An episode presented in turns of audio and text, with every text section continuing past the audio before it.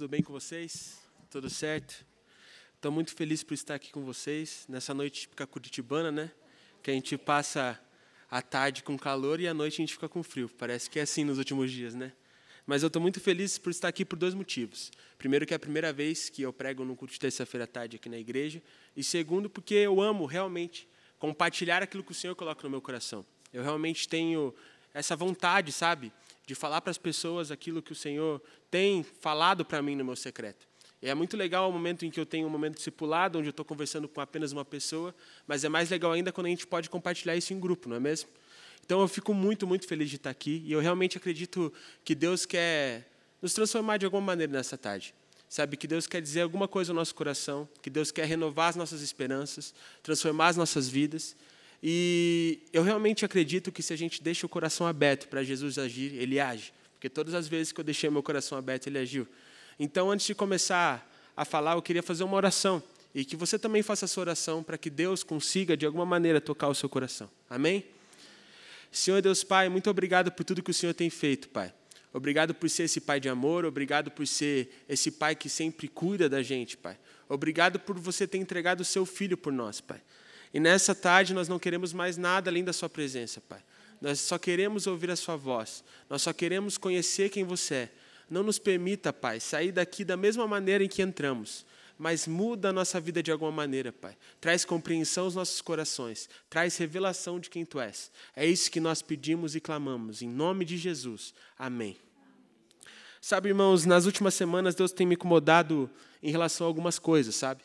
Deus tem me mostrado os ciclos da minha vida e os amigos que eu fiz durante esses ciclos da minha vida. E é engraçado, porque na escola nós fazemos muitos amigos. Mas acontece que quando a escola acaba ou a gente muda de uma escola, parece que, por mais que a gente ame aqueles amigos, os nossos amigos se tornam outros. E a vida passa, e por mais que a gente goste das pessoas, a gente acaba perdendo contato com eles. E depois da escola, a gente entra na faculdade e faz amigos na faculdade. Só que sempre tem aquele que desiste no início do curso, tem aquele que vai para outro curso no meio do curso, mas o que parece é que a nossa vida está em constante mudança e que as pessoas que estão ao nosso redor, elas sempre estão indo, vindo, voltando. E nesses últimos tempos, Deus me trouxe à mente aquelas pessoas que nasceram comigo na igreja, mas que agora já não estão mais aqui. Aquelas pessoas no qual eu estava no berçário junto, aquelas pessoas no qual eu estava na escola dominical junto, aquelas pessoas que na minha adolescência eu vinha na igreja junto com elas e passava aqui nas células junto com elas, e que agora elas não estão mais aqui. E Deus me, me colocou no coração de ir atrás dessas pessoas e perguntar como elas estavam. O que elas estavam fazendo da vida, como elas estavam tendo o relacionamento delas com Deus, como a família delas estava. E eu comecei a conversar com várias dessas pessoas. E foi muito engraçado, porque a maioria das pessoas ficaram impressionadas. Eu falava, nossa, que saudade de você, como é bom conversar com você. E eu perguntava para elas, e aí, como estão as coisas? Como que está o trabalho? Como que está a faculdade? É, como que está a família? E ela falava que estava tudo bem, e comentava as coisas que estavam acontecendo, as dificuldades que elas enfrentavam, mas eu sempre acabava com uma pergunta: e a vida com Deus, como que tá? E normalmente aquela pessoa falava assim, ó, a vida com Deus está boa, está tranquila, mas sabe, eu realmente acho que eu posso melhorar. E às vezes eu perguntava para a pessoa, mas você está indo na igreja? Ela falava, não. Eu falo, Deus, como pode alguém achar que está bem com Deus, sendo que essa pessoa não vai numa igreja? Sendo que essa pessoa não serve o corpo de Cristo? Sendo que essa pessoa não tem comunhão com alguém? E a vontade que dava de falar para aquela pessoa, amigo, não está tudo bem. Sabe, se você não está entre o corpo de Cristo, se você não está em uma igreja, se você não está sendo cuidado por um pastor, se você não está sendo auxiliado por seus irmãos, na verdade não tem como a vida ir bem. E na hora parece que Deus deu aquele estalo na minha mente de que, na verdade, na cabeça daquelas pessoas, elas sim estavam completamente bem. Porque Deus estava em um segundo plano para elas. Sabe, a palavra de Deus não era primordial para elas. A presença de Deus não era primordial para elas. O propósito que Deus tinha para a vida delas não era primordial, não era prioridade.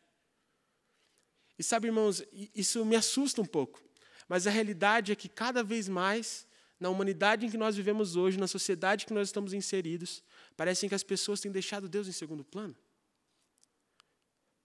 Sabe, parece que as outras coisas são muito importantes, parece que as outras coisas são extremamente necessárias, mas a presença de Deus tem sido esquecida, tem sido deixada de lado. Parece que nós ansiamos por conquistas, Parece que nós queremos um emprego, parece que nós queremos uma família, parece que nós queremos ter dinheiro para sustentar essa família, parece que nós queremos ter sucesso nas nossas carreiras, parece que nós queremos o bem dos nossos filhos, dos nossos amigos, dos nossos irmãos. Mas parece que a gente não quer com tanta intensidade a presença de Deus e ser transformado por Ele no nosso secreto. E aquele momento em que Deus me revelou isso, eu percebi de que, na verdade, eu tenho que fazer com que Deus seja a minha prioridade. Por mais que meus amigos que vêm vão, por mais que as pessoas que entrem e saiam da minha vida, elas não conheçam a Jesus, eu tenho que tornar Jesus a minha prioridade. O meu relacionamento com Jesus deve ser a minha prioridade, sabe? Eu não devo priorizar qualquer outra coisa, mas eu devo me alinhar em um relacionamento com Jesus, na qual Ele me mostra a vontade do Pai e eu faço a vontade do Pai, sou plenamente satisfeito, assim como Jesus era, e vivo como Jesus vivia. E por mais que Jesus vivesse uma vida simples, por mais que Jesus vivesse uma vida normal, comum, como qualquer outro, ele viveu plenamente satisfeito, porque a prioridade dele não era ele, não era a carreira dele, não era o que os outros pensavam sobre ele. A única prioridade que Jesus tinha era fazer a vontade do Pai.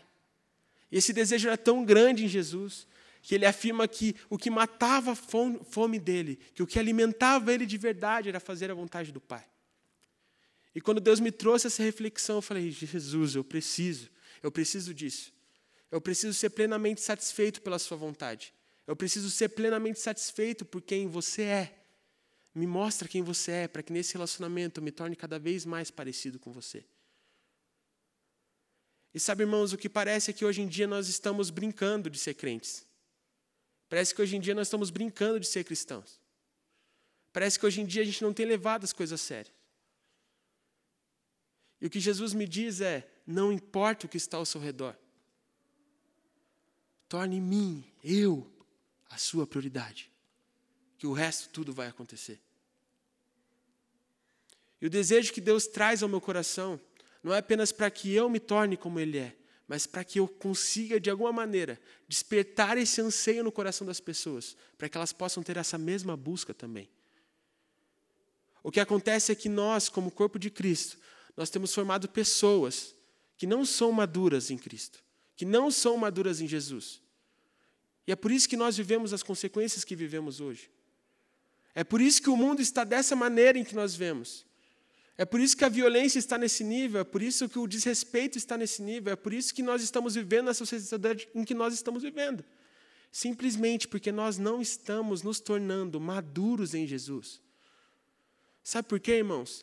Porque nós queremos ser maduros aos nossos olhos, mas o que na verdade nós precisamos ser é maduro aos olhos de Deus. E quando eu olho para a maturidade de Jesus, eu não olho apenas para a maturidade daquele que pregava bem, ou daquele que curava as pessoas, mas eu vi uma maturidade de total dependência do Pai. E é isso que nós devemos experimentar: dependência do nosso Pai, que só é nosso Pai, devido ao sacrifício que Jesus fez por nós. Jesus era maduro, mas ele vivia na dependência.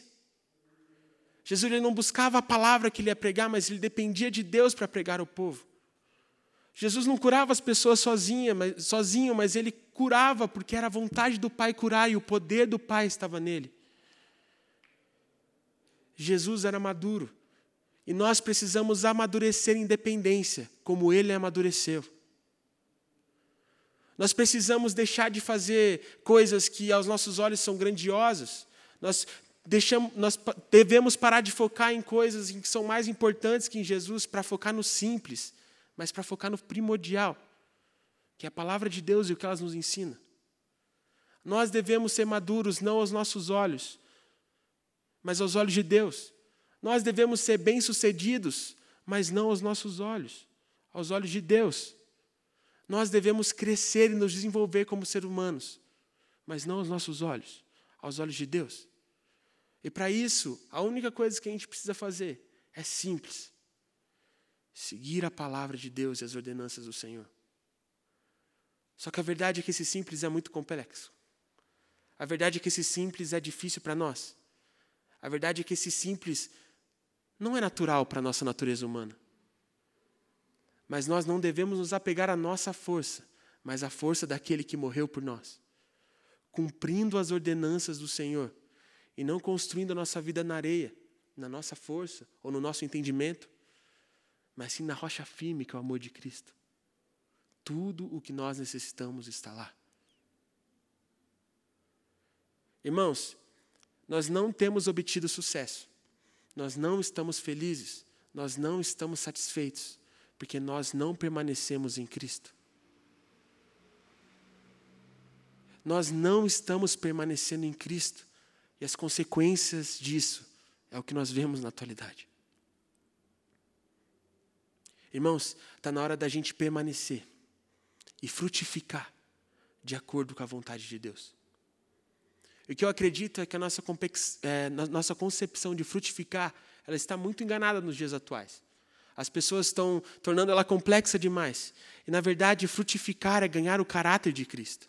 E é isso que eu quero dizer com vocês nessa tarde. Essa conversa que eu quero trocar com vocês nessa tarde. Então, se vocês puderem e quiserem, abram em Levíticos 25. Levíticos 25, do 18 ao 19.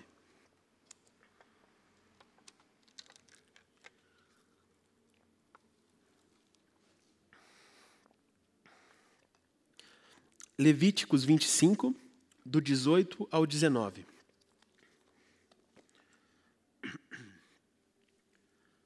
A palavra diz assim: Pratiquem os meus decretos e obedeçam às minhas ordenanças, e vocês viverão com segurança na terra.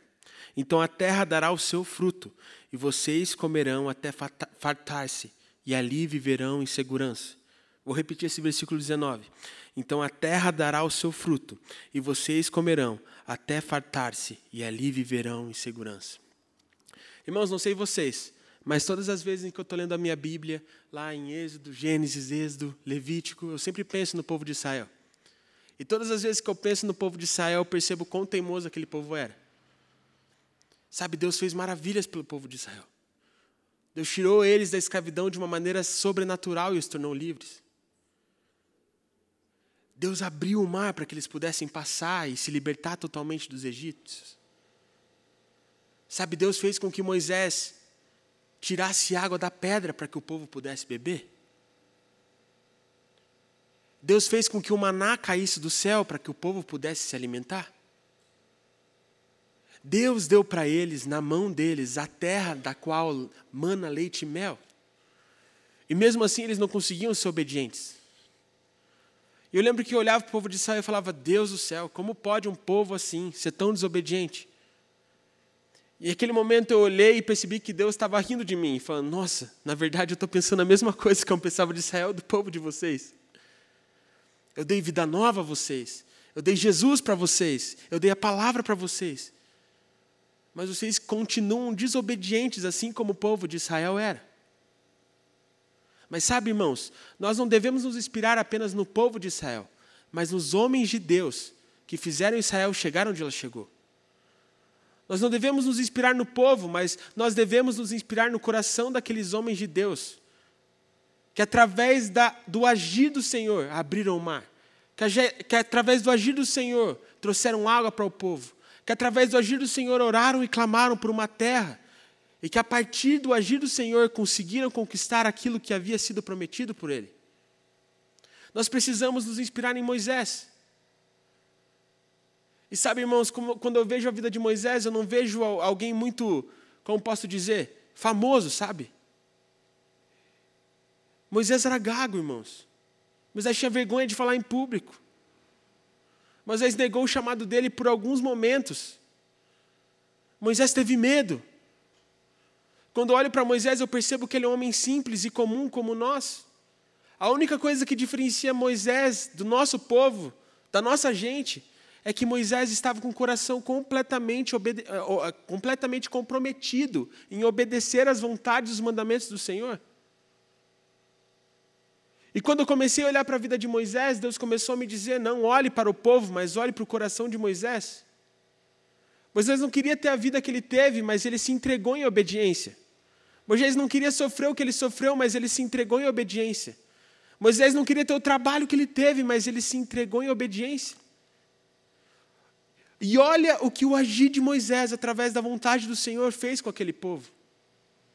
Irmãos, nós não precisamos inventar a roda. Nós simplesmente devemos ser obedientes ao Senhor e à Sua palavra, para que possamos frutificar assim como Moisés frutificou. Está na hora de termos o mesmo coração que os homens de Deus tinham. Está na hora de nós ansiarmos pela vontade do Pai, assim como aqueles homens ansiavam. Para que não só a nossa vida seja transformada, mas toda a vida ao nosso redor seja. Simplesmente pelo fato de obedecermos e termos como consequência os frutos do Senhor. Acontece que hoje em dia as pessoas têm confundido a palavra frutificar. As pessoas têm colocado um novo significado na palavra frutificar. Elas acreditam que frutificar é obter muitas riquezas. Elas acreditam que frutificar é ser muito famoso ou ter muito dinheiro. Elas acreditam que frutificar é conseguir multiplicar a sua célula ou trazer vários irmãos para a sua igreja. Mas a realidade é que frutificar não é isso. Frutificar é se parecer mais com Jesus e obter o caráter que ele tinha. Irmãos, pensa numa árvore. Qual é o intuito da árvore? A árvore ela não fica pensando o dia inteiro em como dar frutos. Se a laranja dela vai ser bonita ou se não vai. Se os homens vão comprar a fruta dela ou não. Se todo mundo vai achar a árvore bonita ou se não vai. A única coisa que a árvore quer é sobreviver. A única coisa que a árvore faz é puxar tudo que ela pode das suas raízes. Esperar por tudo que vem do céu para fazer a fotossíntese e sobreviver. Ter frutos para a árvore não um anseio ou um desejo que ela tem. O único anseio e desejo que ela tem é sobreviver. Os frutos são apenas consequências dela sugar da sua raiz e esperar pelo que vem do céu. E eu realmente acho que é o que nós, como cristãos, temos que fazer, fincando a nossa raiz em Cristo, extraindo tudo o que podemos dele, esperando pelo que vem do céu, para que possamos sobreviver e ser plenamente satisfeitos, para que os frutos para que as coisas na nossa vida aconteçam apenas como consequência de um, de um relacionamento. Isso é frutificar, irmãos. Eu vejo que muitas pessoas confundem e acham que para frutificar elas vão acontecer uma, do dia para a noite. Sabe, irmãos, quantas pessoas não vêm à igreja só em, nos períodos em que estão mal da vida? Sabe, em, que, em períodos em que tem dificuldade financeira ou dificuldades familiares? E acha que se voltar para a igreja no mês que vem já vai estar tá tudo certo. Irmãos, frutificar não é isso, não é do dia para a noite. Mas sim uma vida de fidelidade a Deus. Mas sim uma vida de completa entrega e submissão a Deus. Para que no momento certo Ele dê fruto. Para que no momento certo nós possamos perceber o quanto Ele tem nos transformado e o quanto Ele tem nos tornado como Ele é. Eu vejo que muitas pessoas acham que podem frutificar no Senhor tendo controle das coisas, tendo controle da ação. E sabe Deus, sabe pessoal, Moisés não teve controle. Moisés não teve controle das suas atitudes. Porque se fosse pela vontade de Moisés, ele não teria saído de onde ele saiu para resgatar o povo do Egito. Muito pelo contrário, nós não teremos o controle. Quando nós decidimos obedecer ao Senhor, nós entregamos o controle das nossas vidas para Ele, pois acreditamos que nós não somos dignos de confiança, mas aquele que criou o universo é digno de toda a nossa confiança. É por isso, irmão, que o seu controle da sua vida não pode estar na sua mão, mas você deve entregar o controle da sua vida ao Pai que está nos céus. E quando você fizer isso, irmãos, as coisas vão acontecer. Outra, outra maneira que eu vejo as pessoas olhando é as consequências da frutificação. Elas acreditam que os frutos do Senhor são riquezas desse mundo, são coisas que a nossa natureza humana anseia, mas essas não são as consequências dos frutos do Senhor. As consequências dos frutos do Senhor é nós sermos como Jesus, simples como Ele foi, mas poderoso como Ele era em sua simplicidade. Sabe, irmãos, Jesus nunca teve muito dinheiro, sabe? Eu estava conversando com, com, com os adolescentes no sábado e eu falei para eles assim: sabe, Jesus não usava as melhores roupas. Sabe, Jesus era um homem comum. Mas a autoridade com qual ele falava, a autoridade dele vinha do secreto. E quando ele abria a boca para falar, todo mundo sabia que não era sobre o que ele estava falando, mas sim sobre o que ele era. E é isso que nós precisamos ser, irmãos. Essas consequências que nós temos que ter. O caráter de Jesus. Mas eu vejo que as pessoas estão encontrando em Jesus, ou vendo Jesus como um meio e não um fim. E a verdade é que é diferente. Irmãos, Jesus deve ser o nosso fim, Jesus deve ser o nosso foco, e não o meio para alcançarmos algo. Nós devemos colocar Jesus como alvo, a atitude de Jesus como alvo, e não as outras coisas desse mundo como, como alvo. Porque quando colocamos Ele como alvo, as outras coisas simplesmente acontecem e as outras coisas simplesmente frutificam. Mas nós precisamos frutificar obedecendo como ele obedeceu e vivendo como ele viveu. E sabe, irmãos, nós temos um manual. O Senhor nos deu a palavra dele para que nós pudéssemos seguir a sua palavra. E o que nós temos feito com ela? Uma vez eu estava ouvindo uma mensagem e o pastor falou me confrontou. Quanto tempo você passa diante da sua televisão, ou quanto tempo você passa diante do seu celular?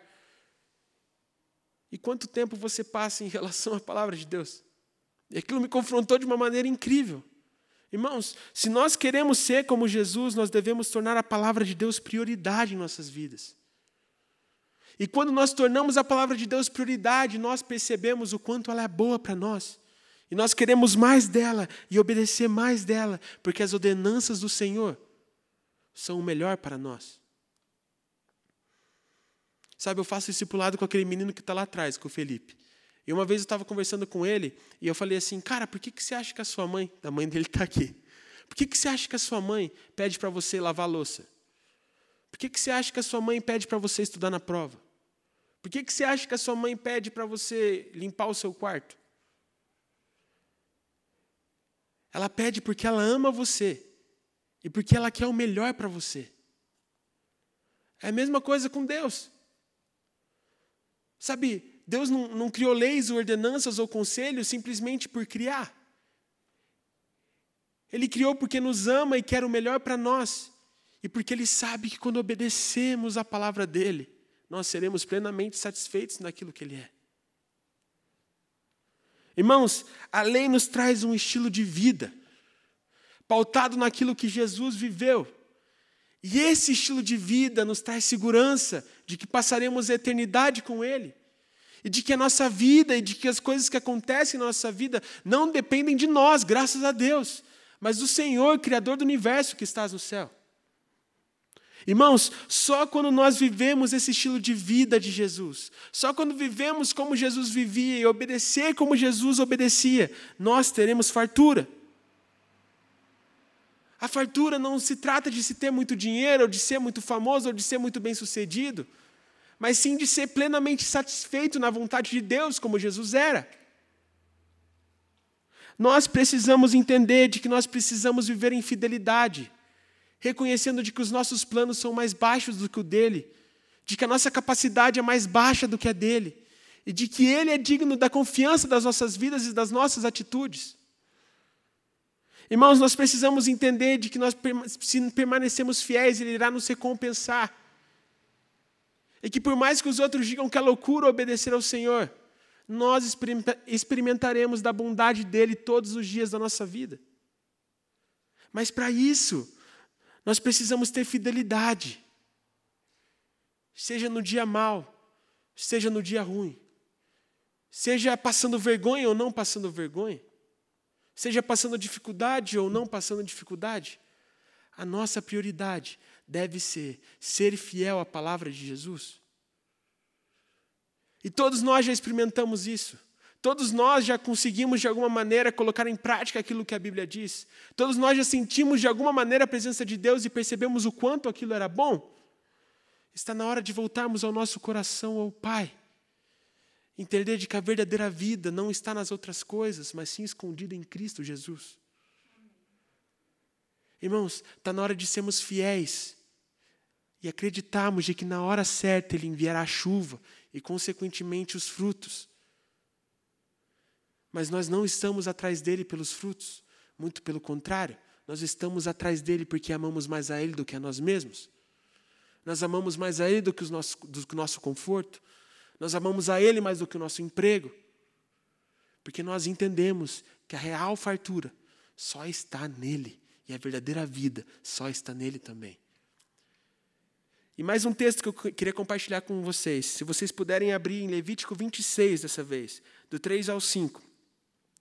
A gente vai conseguir entender de que, alguma maneira, a nossa obediência vai fazer com que Ele nos traga a chuva e os frutos no momento certo, no momento dele. Levítico 26, do 3 ao 5.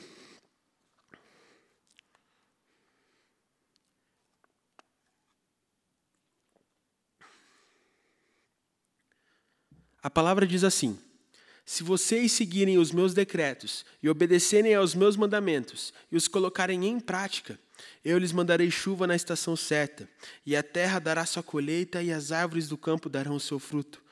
A debulha prosseguirá até a colheita das uvas, e a colheita das uvas prosseguirá até a época da plantação, e vocês comerão até ficarem satisfeitos e viverão em segurança em sua terra. Irmãos, você precisa fazer o possível para que Deus faça o impossível na sua vida. Eu ouvi essa frase e ela mexeu comigo. Desde criança, nós ouvimos de que Deus é o Deus do impossível. É por isso que Deus só faz o impossível nas nossas vidas. É por isso que nós, demos, que, que nós temos que fazer o que é possível a nós. E o que é possível a nós é a obediência à Sua palavra. Eu vejo muitas pessoas que simplesmente desistem de seguir a Jesus porque não conseguiram os resultados que elas queriam. Que pena delas. Porque a vontade dele é muito melhor do que a nossa. Sabe, irmãos, eu vejo pessoas abrindo mão dos fundamentos da vida cristã. Eu vejo pessoas abrindo mão dos ensinamentos que os pais e os avós deram para ela. Que pena delas. Elas nem sabem onde elas estão se metendo. Porque o resultado da obediência pode até demorar. O fruto da obediência pode até demorar para aparecer. Mas no tempo certo, ele virá. Não no nosso tempo, não do nosso jeito, mas do melhor jeito possível do jeito dele. Irmãos, o texto nos diz que nós só seremos plenamente satisfeitos quando obedecemos e esperarmos nele. E o que temos feito? Sabe, nós estamos procurando satisfação em tantas outras coisas. E eu sinto que Deus só está falando assim, sabe, sinalizando. E falando: Filho meu, se você quer verdadeira satisfação, se você quer a verdadeira vida, venha para o meu amor. Encontre o meu amor na pessoa de Cristo e seja transformado pela pessoa de Cristo. Venha fazer morada em mim. Me deixa ser o seu Pai. A fartura está escondida nos preceitos da palavra. A alegria está aqui é só a gente procurar. O guia, o manual, está à nossa disposição.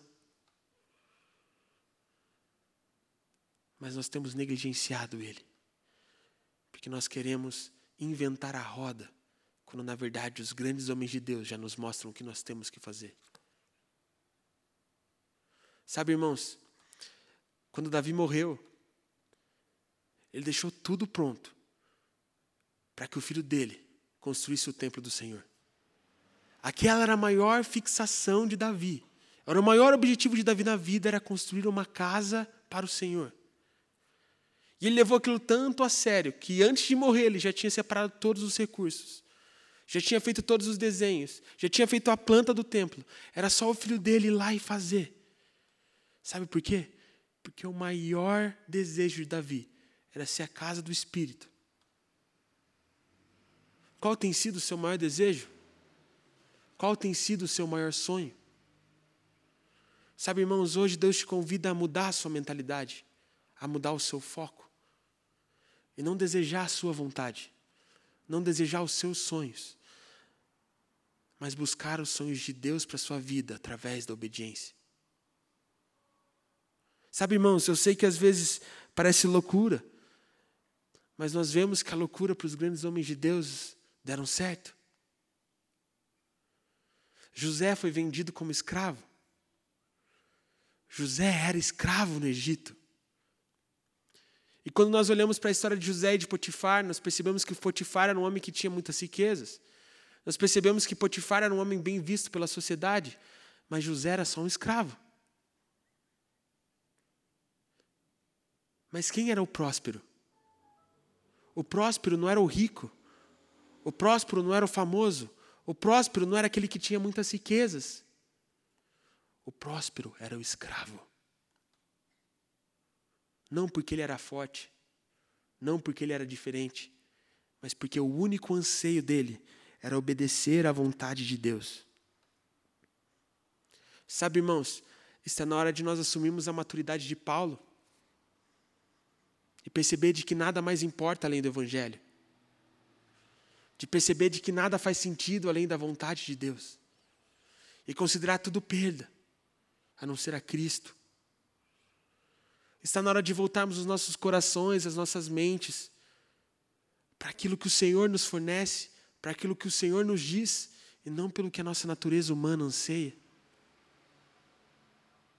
Está na hora de passarmos a ser fiéis à palavra. Está na hora de voltarmos a ser completamente apaixonados por Jesus.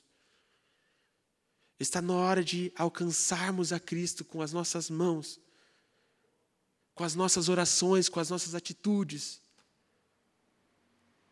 para que Ele tenha em nós prazer. Porque Ele sabe o quanto é prazeroso obedecer ao Senhor e o quanto é bom vivenciar dos frutos dele na nossa vida.